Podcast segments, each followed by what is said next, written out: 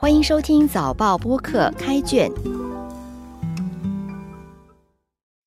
我是联合早报副刊编辑陈素君，让我们一起走入新加坡文学的世界。今天分享一首诗《被盗》，作者李宁强。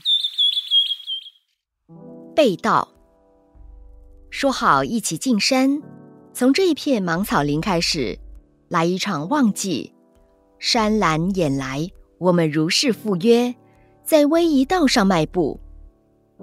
也许你看到秋实，或昏眩于山色，你执意没入空山，从此悠悠。每个转角都是一次被盗。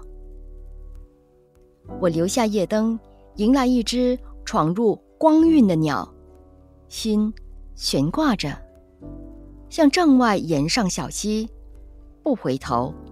兀自潺潺，我们共有的明月飘零，行囊扎满揪心棘刺，所有森林守则只是梦呓。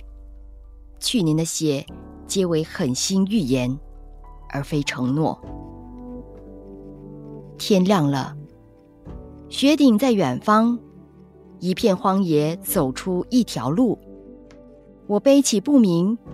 脸上鱼鳃刺上太阳，一转身，背后一阵狼嚎。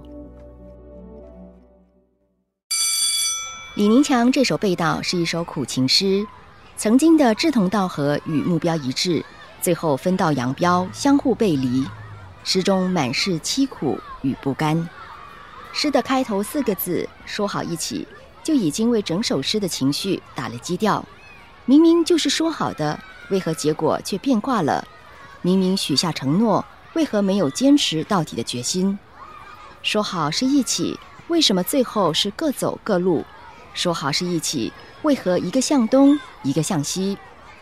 说好一起，简简单单四个字，透露了作者的无限遗憾。当然，开始总是美好的，所以山岚眼来，我们如是赴约。在威仪道上迈步，可惜作者猜中了开头，却想不到这个结局。所以在第二段，他试图为对方的被盗找借口。也许你看到秋实，或昏眩于山色。秋实除了是指秋季成熟的谷物及果实，其实也可以是比喻有文采、德行或有成就的人。原本同行的人走到半路。被山色、被秋实所迷惑晕眩，所以才执意没入空山，背道而行。这是作者的解释。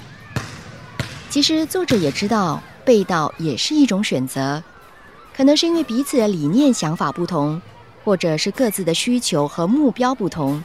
只不过他不愿面对。诗中对于我们这两个人的关系写得相当隐晦，没有挑明对方是男是女。也没有交代两人进山是奔向友情或爱情的路前行，因此读者可以有不同的解读，但我是倾向爱情多些。或许是因为秋实的比喻，又或许是因为悠悠潺潺梦意揪心的诗中措辞太缠绵悱恻。对方既已被盗，第三段只剩下作者一人点灯苦守，望穿秋水却不见伊人。